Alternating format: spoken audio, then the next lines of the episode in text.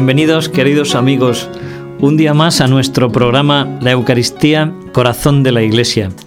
Les habla, el Padre Félix López y desde estos micrófonos de HM queremos unirnos a la voz del Santo Padre el Papa Juan Pablo II para proclamar el deseo de que todos los fieles crezcan en el amor a Jesucristo verdaderamente presente en la Eucaristía.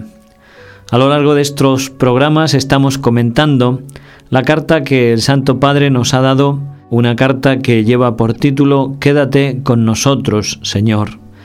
En palabras latinas, Mane Noviscum Domine, palabras tomadas del Evangelio de San Lucas en el episodio de los discípulos de Emaús, aquellos hombres que habían caminado entristecidos y que al hacerse Jesús su compañero de camino, vuelven a encontrar la esperanza, la esperanza y la luz, la alegría de la vida al escuchar la palabra de Dios, la palabra de Jesús y al recibir la Eucaristía. Partió para ellos el pan. En la palabra y en el cuerpo de Cristo, la iglesia de hoy también encuentra su vida, encuentra su esperanza, encuentra su luz, encuentra su alegría. En este programa de hoy Vamos a seguir comentando el capítulo tercero de esta carta. A lo largo de nuestros programas hemos ido comentando los capítulos precedentes.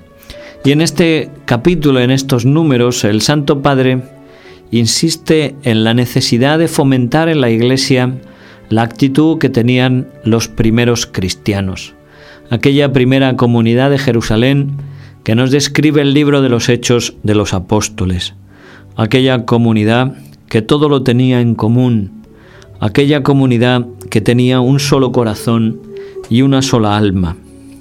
Ciertamente en esa frase, un solo corazón y una sola alma, se expresa el ideal de la comunión a que toda la iglesia debe aspirar, la iglesia de todos los tiempos y también la nuestra. Alrededor de la palabra de Dios, la Iglesia se une para compartir el cuerpo de Cristo y en este compartir los bienes espirituales debe estar también implicado el compartir los bienes materiales.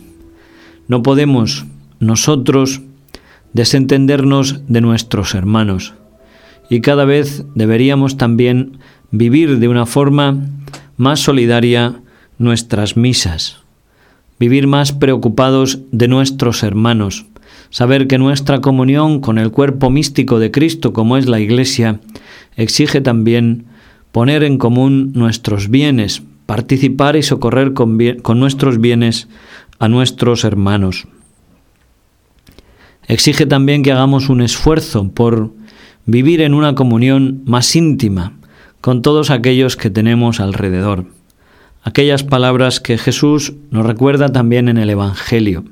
Si cuando vas a presentar tu ofrenda delante del altar, recuerdas que tu hermano tiene algo contra ti, deja allí tu ofrenda y ve primero a reconciliarte con tu hermano, y después ve a presentar tu ofrenda ante el altar.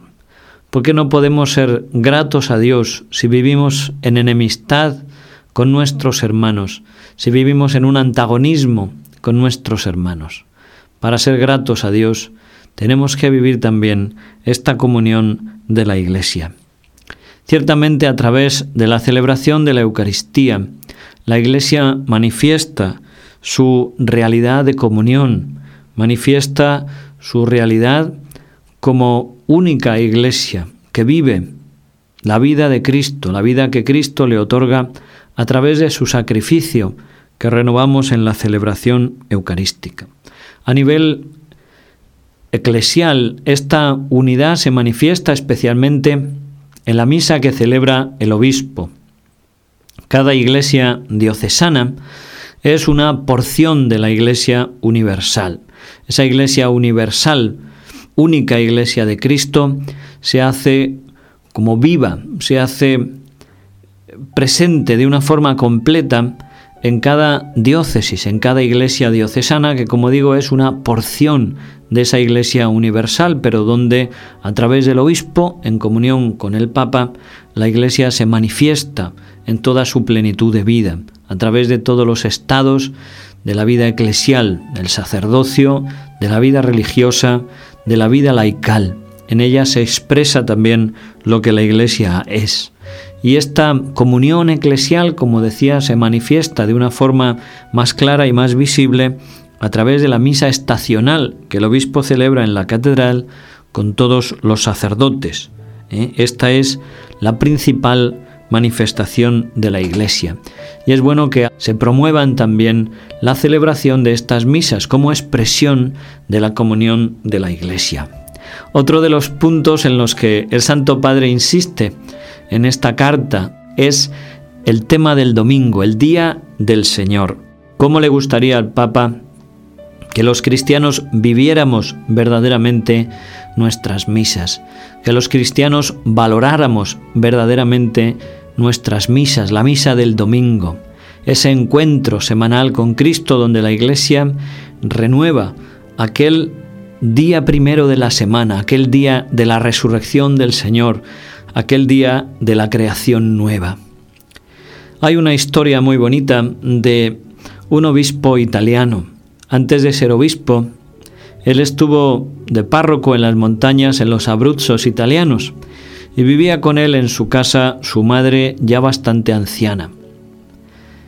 Su madre le insistía un domingo, en invierno, Hijo, quiero hoy ir a misa.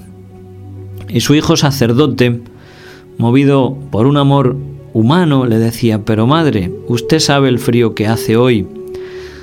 Usted por su edad y por las condiciones atmosféricas pues está exenta de este precepto, no es necesario que vaya. Y la anciana pues obedeció con resignación a su hijo sacerdote. El domingo siguiente la escena volvió a repetirse y aquella madre buena cristiana le volvió a decir a su hijo sacerdote, Hijo, quiero ir a misa este domingo. El hijo nuevamente, por tratarse de un invierno duro, la disuadió. Volvió a recordarle que no tenía obligación de asistir a la Santa Misa por su edad, por las condiciones atmosféricas, etc. Y la iglesia, perdón, la anciana madre volvió una vez más a obedecer su misa a su hijo. El tercer domingo, la madre volvió a insistir, hijo, hoy quiero ir a misa, este domingo tengo que ir a misa. Su hijo sacerdote, con un poco de pena y como haciendo un alarde de paciencia, volvió a recordarle otra vez las mismas razones que le había dado en los domingos anteriores. Y su madre, un poco enfadada, le dijo, Hijo mío, yo no soy quien para llamarte la atención porque eres tú el sacerdote. Pero si tú supieras verdaderamente lo que es una misa, entenderías bien el porqué de mi insistencia en pedirte que me dejes asistir a la misa del domingo. Y aquel sacerdote, hoy día obispo italiano, accedió, dando la razón a su madre, a aquella mujer sencilla, pero de fe profunda, que sabía valorar bien el misterio y la gracia de la Eucaristía dominical, la misa del domingo. Otra historia muy bonita le sucedió al cardenal John Henry Newman. Él era un hombre intelectualmente muy valioso, criado en la iglesia anglicana del grupo de Oxford.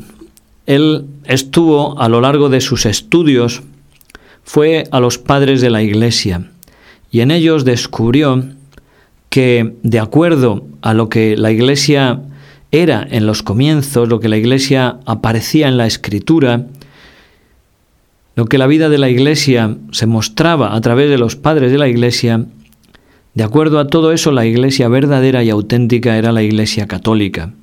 Y aquel hombre, por coherencia intelectual, decidió convertirse al catolicismo, aun siendo un alto cargo de la Iglesia anglicana.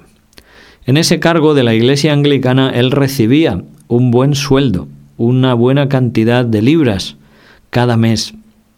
Y poco antes de tomar ese paso hacia la Iglesia católica, un amigo suyo se le acercó y le preguntó, pero Juan Enrique, ¿tú estás seguro de lo que vas a hacer? ¿Te das cuenta de que si te pasas a la Iglesia Católica vas a perder una buena cantidad de libras? Y aquel hombre, cardenal Newman, profundamente religioso, le dijo, ¿y qué es eso comparado con una sola comunión, comparado con una sola misa? Ciertamente, este hombre también había entendido lo que es el valor de la Santa Misa, el valor de la misa dominical.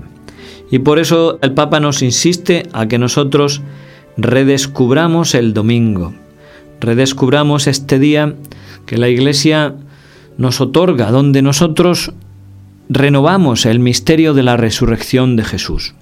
Es el día de la nueva creación, igual que en aquel día primero el Señor hizo el cielo, hizo la tierra, comenzó la creación. De la misma forma, en este día primero de la semana, el día del domingo, se realiza también una nueva creación. Una creación donde nosotros somos regenerados, donde nosotros somos hechos hijos de Dios, porque recordamos aquel primer domingo de la resurrección de Jesucristo. Y a través de la liturgia de la Iglesia y a través de la celebración de la misa, nosotros renovamos toda la gracia y todo el misterio salvador que Cristo realizó a través de su resurrección y que entregó a la Iglesia. Por eso no da igual ir a misa un martes o un jueves, dependiendo de cómo me apetezca o cómo me venga mejor. El domingo tiene ese sentido pleno, ese sentido completo. ¿eh? Y a través de la misa dominical nosotros podemos tener la misma experiencia que tuvieron los apóstoles, ese encuentro con Jesús resucitado. Aquel Jesús, como a los discípulos de Emaús, ¿eh? que les explica las escrituras y que parte para ellos el pan. O aquel encuentro con Jesús resucitado que tuvieron los apóstoles cuando estaban reunidos en Jerusalén con las puertas cerradas y Jesús se presenta en medio de ellos y soplando les da el Espíritu Santo y les muestra sus heridas, sus llagas gloriosas. ¿eh? Mi paz os dejo, mi paz os doy. No la doy como la da el mundo. Este es el domingo cristiano. Este es el domingo que nosotros tenemos que redescubrir durante este año santo de la Eucaristía. Descubrir esa cita que nosotros tenemos con Jesucristo nuestro Señor, nuestro mejor amigo, Jesucristo que nos espera cada domingo para iluminarnos con su palabra y para alimentarnos con su cuerpo. El domingo tiene que ser también para nosotros el día del descanso, el día también de la caridad y de la misericordia. Desde siempre la Iglesia ha dedicado este día a la atención a la familia, la atención a los enfermos, a los necesitados, y también es el espíritu de la Iglesia que se eviten todos aquellos trabajos que puedan impedir la santificación del domingo. Es el tercer mandamiento ¿eh? de la ley de nuestra Madre la Iglesia. Nos manda oír misa entera los domingos y fiestas de guardar. Y el tercer mandamiento de la ley de Dios, ¿eh? que nos habla de santificar las fiestas, es decir, de dedicarla plenamente a Dios. Es el día consagrado al Señor, el dies domini, día del Señor, donde Él tiene que ser plenamente el centro y donde todo tiene que girar alrededor de su persona, alrededor de su misterio, alrededor de su resurrección. Pues nada más, queridos amigos, hemos estado con ustedes un día más en este programa La Eucaristía, el corazón de la Iglesia. Les ha hablado el Padre Félix López, y en este programa hemos comentado brevemente algunos puntos que el Santo Padre expone en su carta Quédate con nosotros, Señor. Que María la Virgen, nuestra Madre, María Santísima, que ella nos ayude como mujer eucarística a contemplar y a amar este misterio de amor, este misterio de la presencia viva de Cristo en su iglesia. Hasta siempre y que Dios les bendiga.